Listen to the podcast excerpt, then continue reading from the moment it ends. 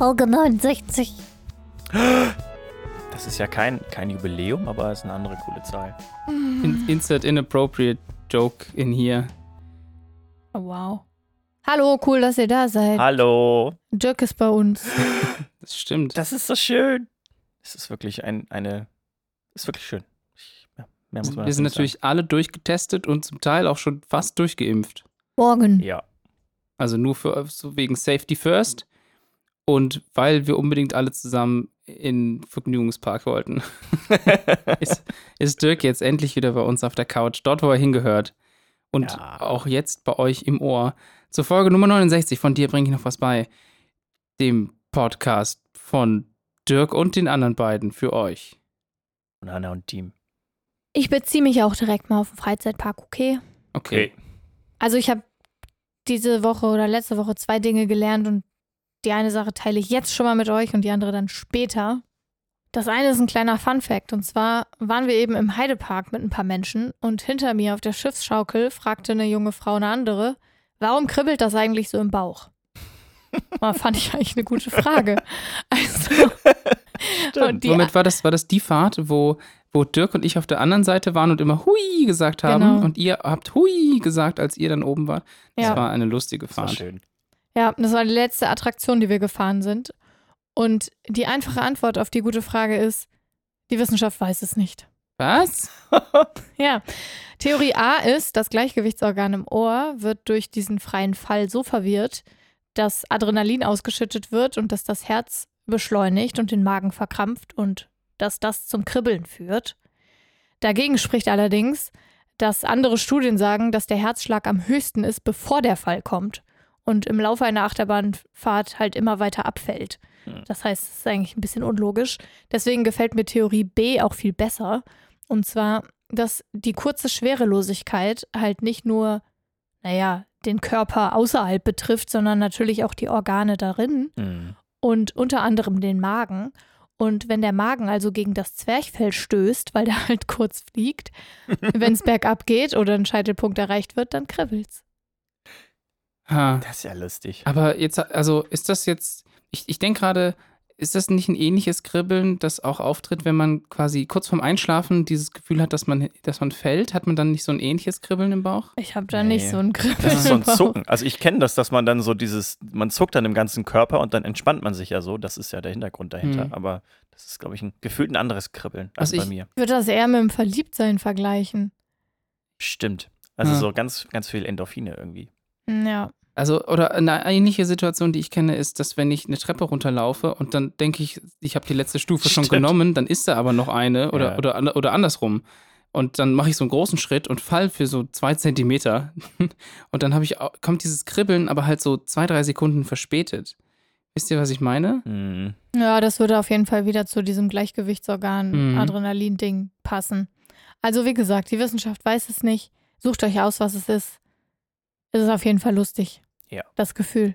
Ja. Das Gefühl ist so lange lustig, bis man zu oft in so einer, in so anderen Bahnen gefahren ist und sich der Mageninhalt einfach mehrfach gedreht hat, bis er dann das Gefühl hat, vielleicht kommt er einfach woanders raus als normalerweise. Ja, aber nur, wenn du zu viele Mayo-Brote gegessen das hast. ist eine andere Diskussion, die machen wir hin. Ist auch gar nicht mehr aktuell So. eigentlich. Also das ist jetzt Ich hab- überschrieben, würde ja. ich sagen. Ich habe die letzten Tage bewiesen, dass ich selbst als alter Mann, der ich inzwischen bin, mit grauen Haaren, auch noch Achterbahn fahren kann, ohne dass ich vomitieren muss. Falls ihr euch über meine angeschlagene Stimme wundert, das liegt auch am Freizeitpark. Anna ist nicht erkältet. Nein, sie hat einfach Nee. nur sehr viel geschrien. Yep. Wah! Und Dirk hat sehr viel gelacht. Ja, das habe ich. ich. Ich schreie ganz wenig, aber ich lache dann die ganze So Zeit. hysterisches Lachen dann immer.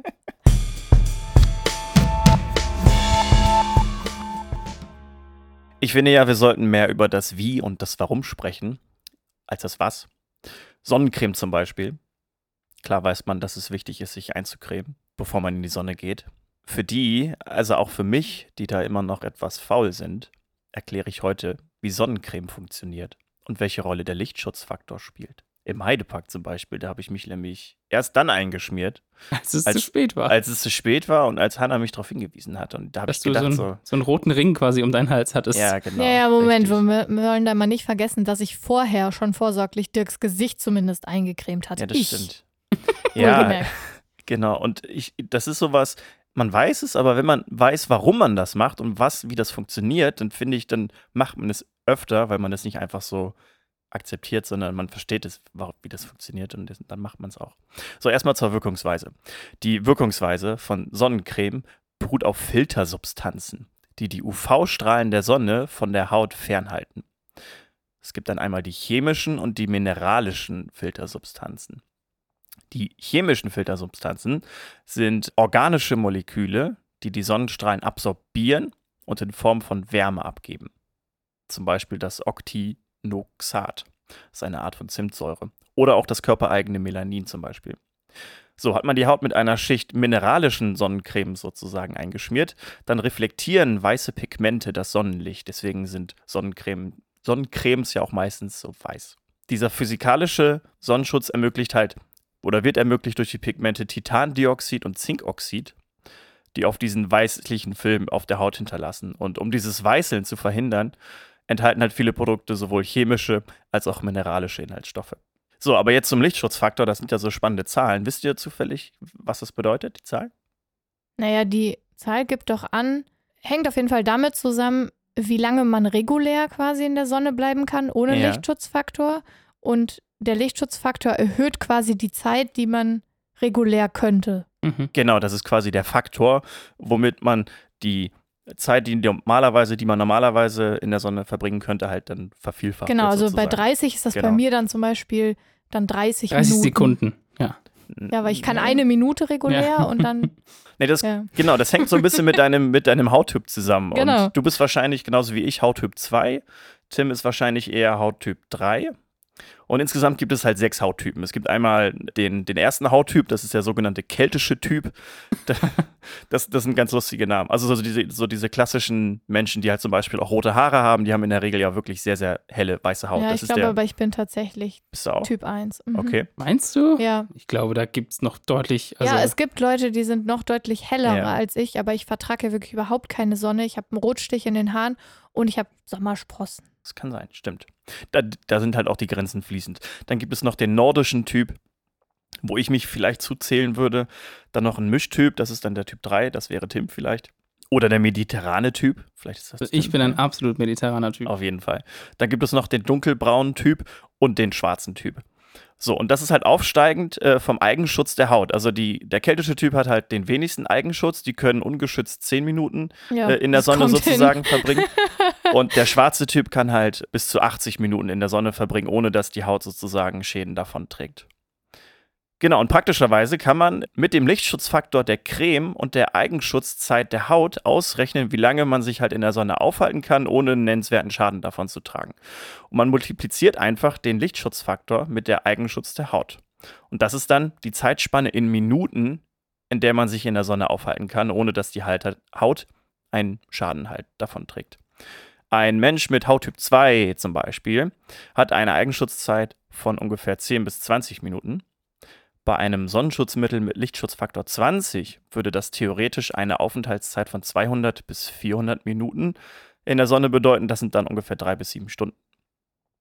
So, aber selbst bei einem Lichtschutzfaktor von 50 oder von 100 dringt halt immer noch ein Rest an UV-Strahlung äh, in die Haut ein und kann halt dann immer noch trotzdem halt Schäden bei der Haut verursachen und kann halt auch dann Krebs verursachen. So, und jetzt das Bundesamt für Strahlenschutz rät jedoch, dass man nur 60 Prozent der berechneten Schutzdauer für den Aufenthalt in der Sonne in Anspruch nehmen sollte. Was ich auch nicht wusste, ist, dass halt das Bundesamt für Strahlenschutz sich nicht nur um Atommüll kümmert, Hm. sondern Ja. halt auch sowas wie ja. Sonnencreme zum Beispiel. Die ähm, kümmern sich ja. doch auch um so Handystrahlung und so Zeug, oder? Ich glaube. Ja, also ich, ich habe das irgendwie wirklich immer nur mit, mit, mit Atommüll oder so verbunden oder mit, ja, einfach äh, atomarer Strahlung. So, und der Einfachheit halber kann man halt vielleicht nicht diese 60 Prozent nehmen, sondern 50 Prozent, weil es einfacher ist halt zu rechnen. Also es ist dann quasi die Hälfte. Genau, und wenn man jetzt zum Beispiel Tim jetzt einfach mal nimmt. Tim ist wahrscheinlich ein Mischtyp, also der Hauttyp 3, hat also einen Eigenschutz von 30 Minuten, sagen wir mal. Und äh, wir waren ja vorgestern im Heidepark und gestern auch und hatten uns, glaube ich, mit Lichtschutzfaktor 50 eingecremt, glaube ich. 30. Ich hab 30, okay, genommen. da muss ich kurz umrechnen. Äh, genau, dann hat Tim also einen theoretischen Hautschutz von 30 mal 30, das sind 900, 900. Minuten. Was, wie viele Stunden sind? Ja, äh, 15. 15 Stunden? Genau, und dann halbiert man das einfach und dann sind das halt siebeneinhalb Stunden. Nice. Das ist Genau. gut, finde ich gut. Ja, das ist tatsächlich auch eine, also da- das ist quasi ein so ein Tag. So kannst du es halt wirklich ausrechnen und so weißt du oder so kannst du halt sehr gut einschätzen, wie lange man ja sich draußen ruhig aufhalten kann. Ja, das Man- ruhig ist, glaube ich, wichtig, weil Ja, Schwitzen ist ja so ein Ding, was was abträgt. Ins Wasser gehen kann ja Sachen abtragen und so. Genau, und nur das ist ja auch der Grund, warum Nachcremen irgendwie sinnvoll ist. Also, Ja, genau, weil ja. man kann durchs Nachcremen den Lichtschutz quasi nicht verlängern. Also, wenn ich jetzt einmal 30 aufgetragen habe und dann nochmal 30 auftrage, dann verdoppelt sich das nicht. nee, Ähm, und das Nee, ist genau. ja der Irrglaube, den die Leute haben, dass Ja. wenn man quasi nachcremt, dass sich dann der Faktor quasi verändert. Das ist nicht so, aber man kann natürlich durchs Nachcremen eben das, was man abgetragen hat, Genau. durch Schweiß, Kleidung, Mhm. Baden natürlich dann wieder auffrischen. Ja. Genau, richtig. Genau, und so spielen halt auch noch viele andere Faktoren halt eine Rolle, wie viel Zeit man in der Sonne verbringen kann. Also es ist natürlich einmal die Lichtintensität, also dem äh, UV-Index, den man nachgucken kann und den man halt auch online zum Beispiel sehen kann, wie das jetzt aktuell für den Ort ist, wo man halt gerade ist. Dann die Jahreszeit, auch wie viel Sonne man vorher schon ausgesetzt war. Dann die Höhe über normal Null zum Beispiel. Das ist auch interessant, dass Mhm. halt für jeden Kilometer Höhe, also für jeden Höhenkilometer Oh ja. mehr verändert sich dann halt nochmal die Lichtintensität. Ja. Ich glaube, alle Leute, die mal Skifahren waren, wissen, dass, Mhm. dass man da sich ja dann auch sehr schnell ähm, ja, verbrennen kann, sozusagen. Und auch die Klamotten, die man anhat. Also normale Kleidung hat beispielsweise auch einen Lichtschutzfaktor von 10 von sich aus schon. Es gibt auch Sportkleidung, die halt dann nochmal einen höheren Lichtschutzfaktor haben und dann halt auch, die das auch wirklich ausweisen. Also wo du dann wirklich Ja. nachgucken kannst, okay, dieses Longsleeve hat dann einen UV oder einen Lichtschutzfaktor von vielleicht 20 oder so. Und dann, wenn man sich dann da drunter dann auch nochmal eincremt, dann ist man eigentlich sehr gut geschützt so. Und äh, ja, jetzt äh, wisst ihr, wie, wie Sonnencreme funktioniert und wie der Lichtschutzfaktor da eine Rolle spielt. Und erinnert euch vielleicht öfter daran, wenn ihr in der Sonne seid, ja, dass ihr euch auf jeden Fall auch ein, eincremt. Nicht nachcremen, das hilft nicht. Also doch nachcremen, aber nicht. Ja, aber nicht um Aber die nicht Stunden denken, dass zu man dann. verlängern. Ja, genau. Ja. genau. Und schön die Haut feucht halten, wenn es zu spät ist. Ach so, Das ja, das ist so noch mal, das wäre nochmal was für einen Tim, Tipp, Tims Tipp. Oder du? so. Ja, Was machen bei einem Sonnenbrand? Nachcremen, nach Aloe Vera drauf, ordentlich Aloe Vera und ständig, ständig nachcremen. Damit die Haut schön nicht, nicht noch mehr krass austrocknet. Weil es ist Ja. ja sowieso, ich meine, es ist eh schon zu spät, die oberen Hautschichten sterben sowieso ab. Äh, dann wenigstens gucken, dass der Rest schön feucht bleibt. Das ist mein Tipp jetzt aus der, aus der Hüfte geschossen, der mir schon oft Urlaube gerettet hat, würde ich jetzt mal behaupten. Das mit den Höhenmetern ist ja wirklich krass, weil Ecuador zum Beispiel das ja teilweise wirklich sehr hoch liegt. Und wenn Ja. man dann in Quito ist, bei, bei 3000 Höhenmetern und die haben halt eine UV-Level von 4 zum Beispiel, was wir jetzt hier aktuell im Hochsommer auch haben. Aber wenn man halt nochmal 3000 Meter höher ist, dann macht das schon echt einen Unterschied. Ich habe mir mal so krass die Hände verbrannt beim Reiten. Da habe ich mir einfach die Handoberflächen verbrannt. Alles andere war eingecremt und die Handoberflächen habe ich vergessen, da hatte ich so richtige Blasen auf den Eieiei. Händen. Die haben richtig Krass. gekocht. Das Ja. war echt schlecht. Krass. Genau, und welche Stellen man besonders eincremen sollte, das sind die sogenannten Sonnenplateaus. Äh, das, ja, also die Ohren zum Beispiel, also weil da quasi ja von oben einfach die Sonne richtig Ja. drauf scheint, so, oder das Dekolleté oder sowas. Ja.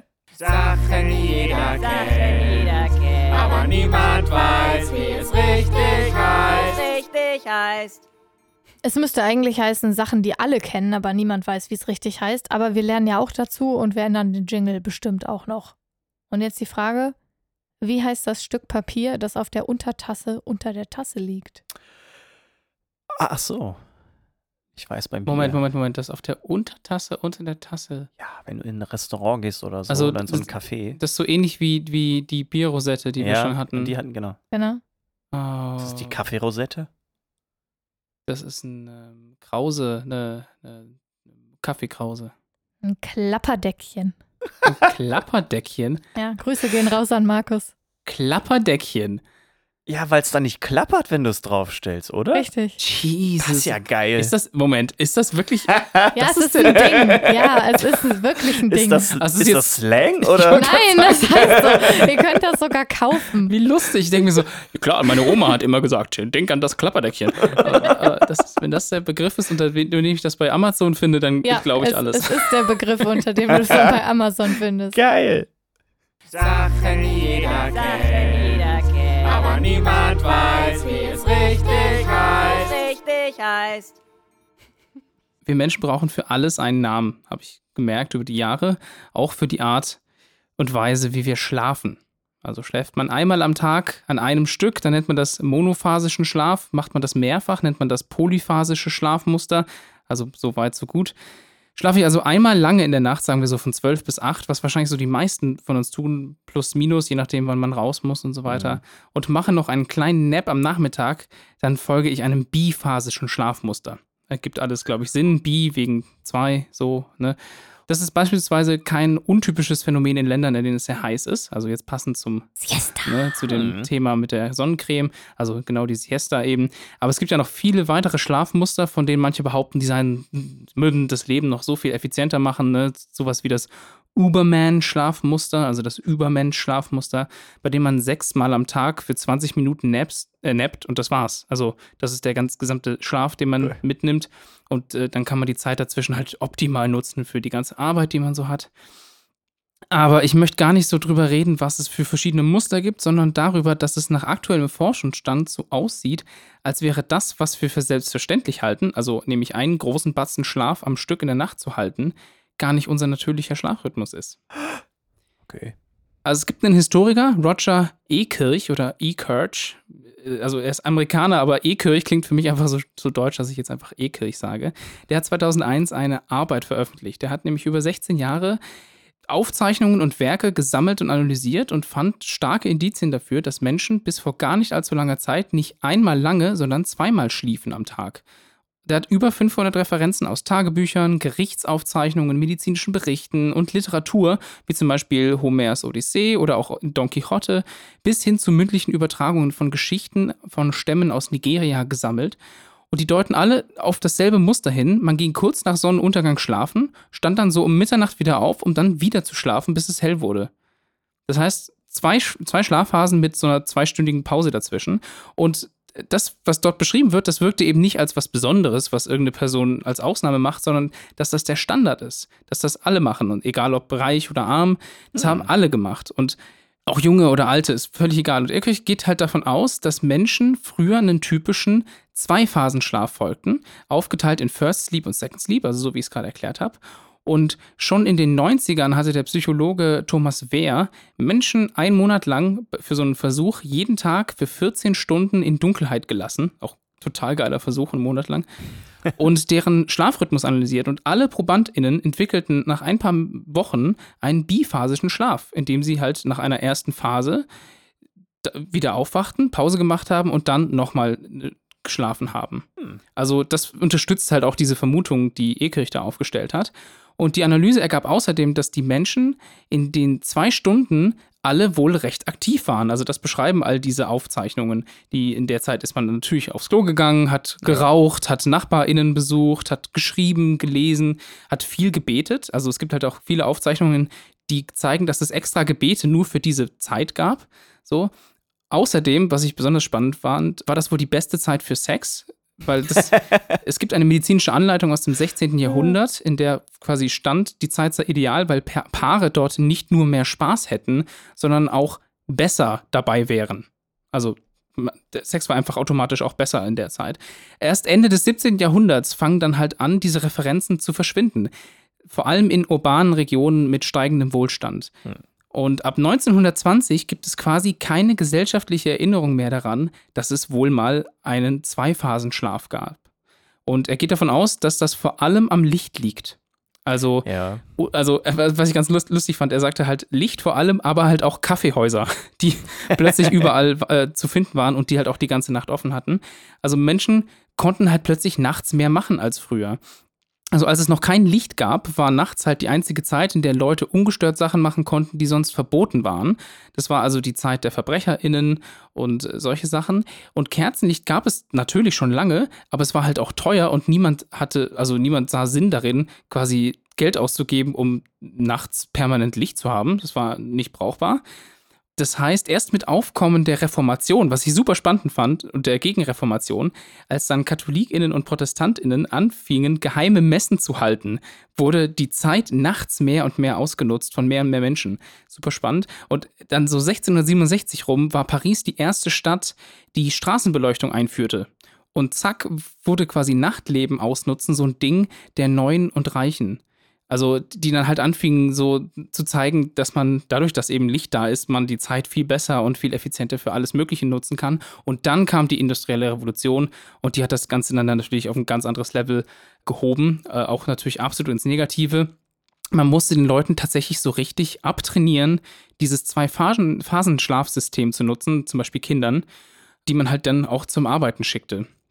Und der Wechsel zu einem monophasischen Schlaf passierte also super schnell, äh, ohne dass das groß geplant war und aber vor allem halt auch ohne großes Aufsehen zu erregen. Also ist, der Wechsel war halt einfach vorhanden und schwappte dann so durch die verschiedenen, äh, vor allem westlichen Kulturen. Also die, die, die meisten Aufzeichnungen sind eben auch aus westlichen Kulturen. Und manche vermuten darin halt auch allerdings den Grund für eine sehr gängige Schlafkrankheit, die auch erst zu der Zeit dann aufkam, und zwar die sogenannte Sleep Maintenance Insomnia.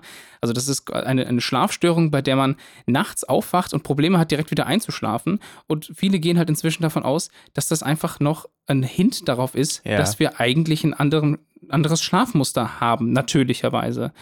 Aber also wer jetzt schon dabei ist, seinen Schlafrhythmus umstellen zu wollen, Aktuelle Forschung sagt, dass die Menschen, die acht Stunden am Stück, äh, also am Stück durchschlafen, am längsten leben. Also so. auch wenn es anscheinend natürlicher war, zu sagen, hey, sobald es dunkel wird, schlafe ich die erste Runde, dann erledige ich vielleicht für zwei Stunden nochmal Sachen, mache ein bisschen Party und dann schlafe ich nochmal, bis es hell ist, weil in der Zeit kann ich einfach am meisten erledigen. Selbst das ist nicht so gesund wie acht Stunden am Stück durchschlafen, so wie wir es heute Nacht machen. Ja, wahrscheinlich liegt es auch daran, dass einfach unser Leben sich ja so drumherum gewoben hat unter um diese acht Stunden, dass wenn man jetzt davon ausbrechen würde, es wahrscheinlich dann in Stress resultieren würde und man deswegen diesen natürlichen Schlafrhythmus wahrscheinlich nicht mehr annehmen kann, weil das einfach, also wir können uns das ja teilweise gar nicht leisten, wenn die Sonne aufgeht, mhm. quasi, na doch, dann das vielleicht schon, aber wenn die Sonne untergeht, dann ins Bett zu gehen, ist halt passt einfach nicht in unseren Arbeitsrhythmus so ein bisschen. Ja, ja, genau. Und dass es deswegen einfach nicht funktioniert und dass deswegen aktuell die Leute, die acht Stunden schlafen, wahrscheinlich ja einfach am längsten leben.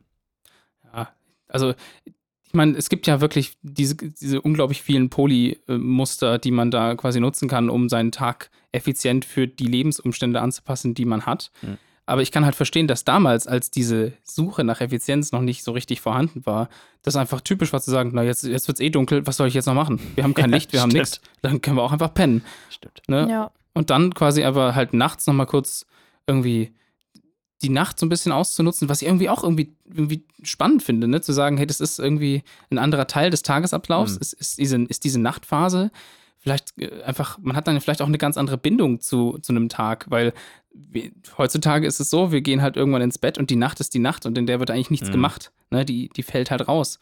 Und damals war das richtige Partyzeit. Also die haben wirklich dort äh, teilweise quasi Feste nachts für diese zwei Stunden gemacht oder halt richtig Party mit ihren eben NachbarInnen oder sonst was oder äh, diskutiert und dann ist man einfach wieder pennen gegangen ist einfach ein ganz anderer Bezug zu so einem Tagesablauf. Und ich fand das beeindruckend, dass man nichts davon weiß. Das stimmt. Ne? Also, aber halt auch cool, dass man, wenn man, wenn man die Sachen genau liest, da überall von eben dieser First Phase und oder First Sleep und Second Sleep gesprochen wird und man aber erst viel später gemerkt hat, warum man das so genannt hat. Also, dass mhm. das einfach quasi normal war damals. Hat mich total umgehauen, als ich das gelesen habe. Aber ich weiß nicht, also ich, bin ja auch ein, ein Biphasenschlafer, Schläfer aber nur ein, zweimal die Woche, wenn ich nämlich noch einen Nap hinkriege. So. Was ganz, ganz selten mal passiert. Also ich könnte bestimmt Tri oder. also, also ich könnte ja. bestimmt mehr als zwei Schlafphasen am Tag machen, wenn es gesellschaftlich anerkannt wäre und wenn ich dadurch nicht so viel Zeit verlieren würde, andere coole Dinge zu machen. Mhm. Aber also ich, weil ich kann ja wirklich immer schlafen. Leg mich hin und ich schlaf ein. Ob ich dann, also durchschlafen ist was anderes, aber Ich kann, also ich könnte mich jetzt hier hinlegen und ich neppe. Ich hatte mal im Studium so eine, so eine Phase, da habe ich zweimal am Tag vier Stunden geschlafen. Was, also das habe ich mal so drei Tage irgendwie oder drei, vier Tage gemacht, weil ich das Gefühl hatte, wenn man dann aufwacht, dann ist man so frisch und irgendwie hat dann irgendwie mehr Energie und dann waren das irgendwie zweimal vier Stunden und dann war das auch okay. Aber Cristiano Ronaldo oder so, die, die schlafen teilweise auch so eine, also eine Stunde und dann halt irgendwie fünfmal am Tag, eine ja, Stunde und ja, dann der war so jemand, ne, der das irgendwie. Ja, Ja, der hat auch erzählt so einen hat. Schlafcoach oder Ja, so. genau, richtig. Ah, Stimmt. Also das Ja. stelle ich mir echt stressig vor. Also aufzuwachen durch äh, einen Wecker ist halt immer ist schon, stressig. Ja, ist auch schon unnatürlich. also ja. das ist halt schon so, da denke ich mir halt, pff, also Ja. Ja, stimmt. aber habe hab ich das eigentlich auch schon mal erzählt im Podcast? Ich weiß es gar nicht, dass ja eine Sache in den letzten Jahren ganz groß geworden ist, und zwar diese Revenge Insomnia, heißt das, glaube ich. Und zwar, dass Leute Ja. quasi später ins Bett gehen, weil sie sagen, ich habe erst abends oder nachts Zeit, die Sachen zu machen, die ich wirklich machen möchte, weil den Ja. Rest des Tages muss ich mich ja um Sachen kümmern wie Arbeiten oder sonst was. Und ich möchte mir das nicht, nicht die Zeit auch noch vorschreiben lassen durch meinen Körper, der sagt, ich muss schlafen. Was irgendwie auch voll krass ist, ne? Und Ja. das ist ein, das ist ein echt krasses, also ich würde behaupten, mi- mich betrifft das auch. Also Ich würde das auch, also er, ja, also ich, wir haben gerade, glaube ich, irgendwie alle Hannah angeguckt, weil die, glaube ich, das, das in Perfektion, glaube ich, mittlerweile gemacht hat, ohne ihr jetzt zu nahe zu treten. Aber äh, man hä? Ich gehe doch schon immer morgens um sechs ins Bett. Ich weiß gar nicht, wo dein Aber man erwischt, also ich erwische mich jetzt, gerade wo du es gesagt hast, auch immer dabei, wenn ich abends irgendwie, äh, abends ist irgendwie 10 Uhr und man ist irgendwie schon so ein bisschen müde, aber irgendwie will man noch was machen, was Spaß macht oder irgendwie was man richtig gerne macht, so, weil man das Gefühl hat, dass es tagsüber nicht machbar wäre, so, Ja. wenn man dann normal Ja. arbeitet. So. Ja, stimmt, das, ja. Auch so ein krasses Ding. Phänomen, was dann Ja. natürlich halt auch, wo man dann sagt, wie passt das denn in diese Schlafmuster mit rein? Also, weil, Ja. also ich weiß nicht, seit Jahren komme ich nicht mehr auf meine acht Stunden Schlaf, würde ich behaupten. Das mache ich schon seit Jahren nicht mehr. Äh, was bestimmt nicht gesund ist. Nee, das stimmt. Aber wird es besser, wenn ich mittags noch einen Nap reindrücke? Ich glaube nicht. Doch. So, ja, ein bisschen. Also, das ist notwendig, aber ist es hinreichend? Nee, andersrum. Ich, äh, egal. Äh, naja. Ja. Schlaf. Ist auf jeden Fall verhältnismäßig. I don't wanna sleep, eep, eep, eep. Ah, Do we passend, really have to sleep, eep, eep? das ist passend dazu. Hört doch mal Tims Mega-Track an. Ihr findet ihn unter Tim Gerritz bei Spotify unter anderem. Und wie heißt der, der Track? Also, ich, meinst du die ganze EP, die ich Ja, rausgebracht nee, habe? ich meine nicht die ganze EP, ich meine den Sleep-Track vor allen Dingen. Aber die EP ist auch gut. Danke. Den Ähm. Sleep-Track? Hast du so ASMR? äh, Nein, nein, nein, der- der Text, der Text handelt davon, dass er eben nicht ins Bett will. Es Ach geht so. genau um diese, naja, Oh. naja, das Nicht-Schlafen. Ja. Wie heißt der? Find Ich, ich, also, ich möchte natürlich keine Werbung machen. Doch, aber ich finde, aber. Ich finde das natürlich nett. Und alles findet ihr auf meiner EP Of Course, die, die ihr auf allen gängigen. Oh. oh ja. Äh, aber wie heißt der. Track? Weißt du selber Incomplete. nicht. Ne? Ah. Ja, Incomplete. Hört das an. Von Tim Geritz. Richtig gut. Danke. Und, und ist das ein Wortwitz, of course? Wegen Ja. of course, weil of course Ja, it's of und- course und- und, und weg of course. Ja. Ab, ab des Kurses. Ähm, was auch noch ein dreifacher Wortwitz ist, war, ich habe die Tracks im Rahmen eines Kurses, eines Online-Kurses erstellt. Äh, aber das Off ist natürlich mit zwei F, ne? Also, Ja. also Macht mich aber gerade ein bisschen wütend gerade.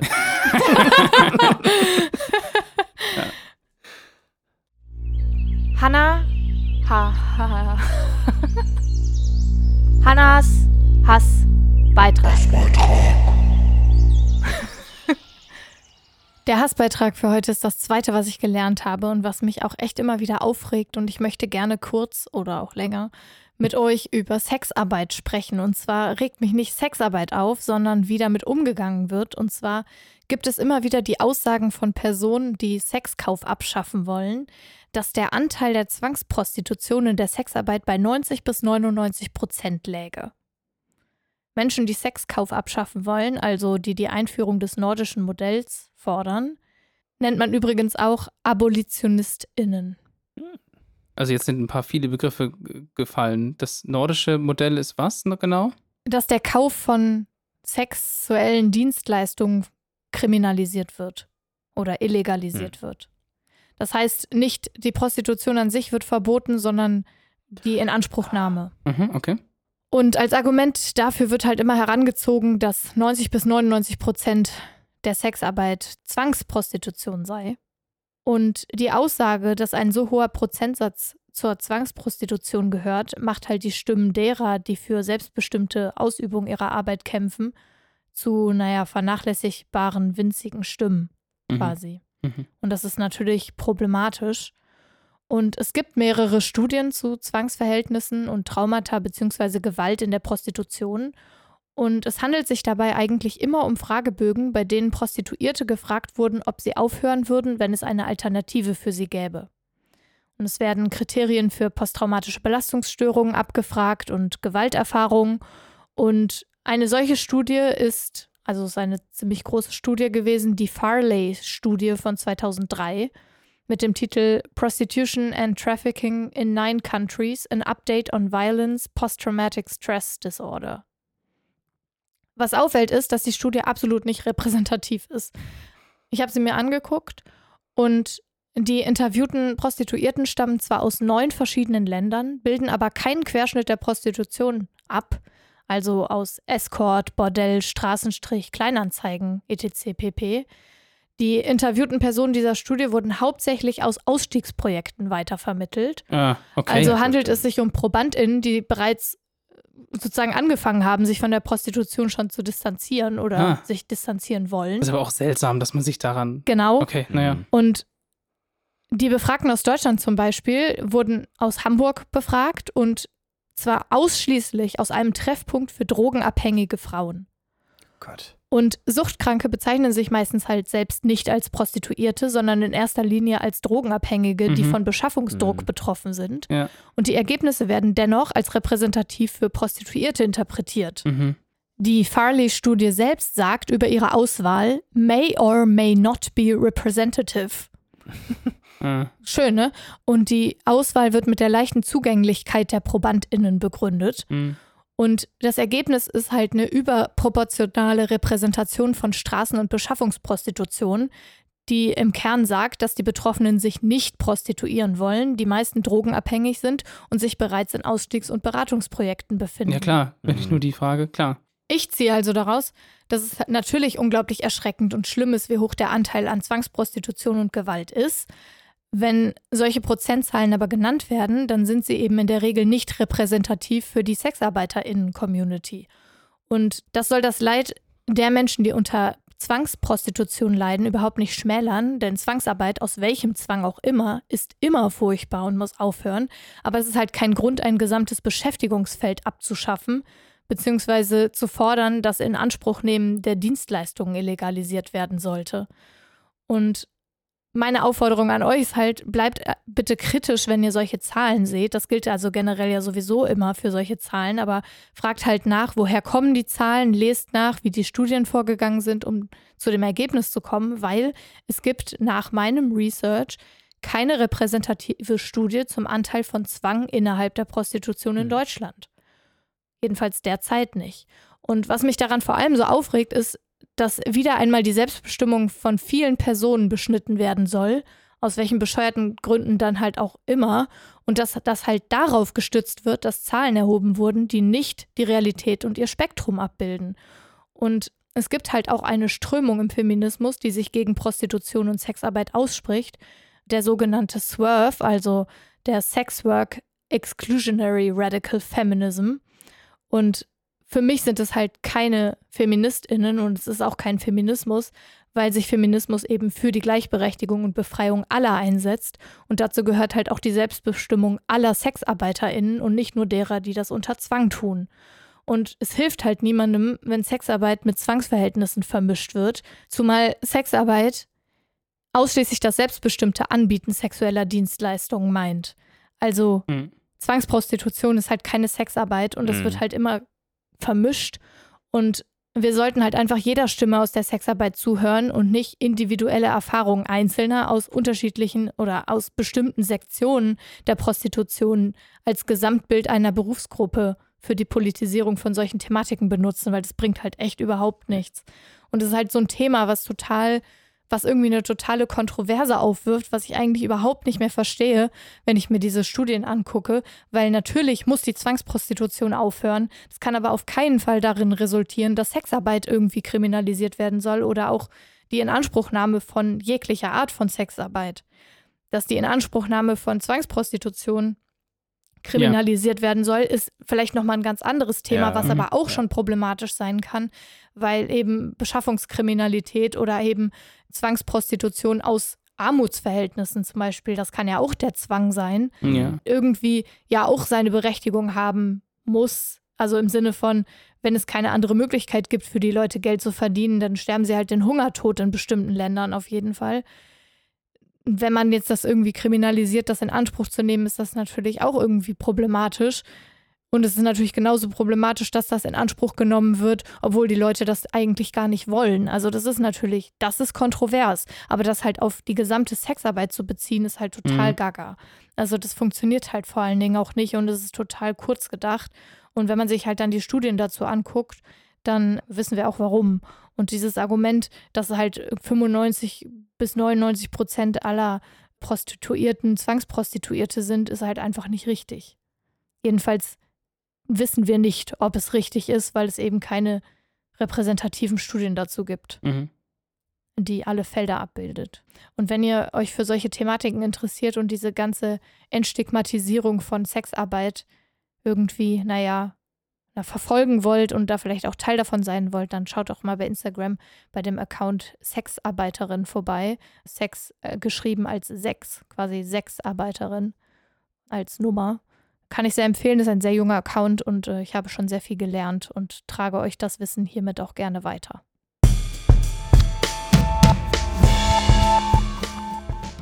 Okay, Sisters. Sisters. Yes. Siestas. Siesta. Siesta Act. Das ist, so heißt unsere Folge heute. Was ein Name. Die Folge 69. Praise the Lord uh, of the facts and the research. Yes. Me? Yes. Vielleicht. Also Auch- you. Wir sind alle. Wir sind alle. You also included. Genau. Guna Bimo. Ich, ja, ohne Scheiß, ich überlege gerade echt, ob ich mich jetzt erstmal eine Runde Ich bin auch müde. Ich merke das gerade. Ich habe heute Nacht eigentlich gut geschlafen, Ja, aber, aber, trotzdem. jetzt nochmal so ein Nap. Ja. Aber Also nett, ich fahre jetzt erstmal Auto drei Stunden. Da Darf nappst am besten nicht, Da das stimmt. Ich nicht, genau. Ja. Ich esse jetzt erstmal ein Calippo Cola. okay. Wichtig ist, dass man das auch isst. Das ist nämlich ganz wichtig. Das haben wir von mehreren Leuten Ja, gelernt, dass mein- man das so richtig abbeißt. Aber nur mit den Vorderzähnen. ja, genau. Der Fipsi macht das immer mit der Seite. So würde ich es, glaube ich, auch machen. Also so, so ab, abschaben so ein bisschen. Ja, ihr, Naja. dürft, ihr dürft euch das zu Hause aussuchen. Schreibt es doch uns in die iTunes-Bewertungskommentare, wie ihr euer Calippo-Eis am besten esst. Und ich lege mich jetzt eine Runde hin. Danke für eure informationsreichen Beiträge. ja, vielen Dank Ja. an euch. Una, Sehr schön. Und denkt ans Klapperdeckchen, falls immer wieder Kaffee serviert. Ich glaube, das werde ich jetzt jedem sagen, wenn ich irgendwo in einem Restaurant bin und dann sehe ich da jemand mit Klapperdeckchen, dann gehe ich da hin und sage, stehst du wissen Sie, wie das du, heißt? dass da Das ist das Klapperdeckchen, das ist das Klapperdeckchen. Ja, ja, habe ich schreist, gelernt. schreist die Leute so an, ey, Ezekiel. Genau. hey, fuck you, Ezekiel. Alles Du klar. hast ein Klapperdeckchen unter deiner Tasse, Ezekiel. Okay. Lecker Kn Knabbereckchen unterm Klapperdeckchen. Knapp Klapperdeckchen. Klapperdeckchen. Tschüss. Bis zum nächsten Bis Mal. zum in nächsten Mal Folge 70. Bis dahin. Tschüss. Ist das ein Jubiläum? Schon, oder? F- Wenn du mich fragst, Ja. ist okay. das auf jeden Fall. Bis zum nächsten Mich fragt ja Jubiläum. niemand. ciao, ciao. Tschüss. Tschüss.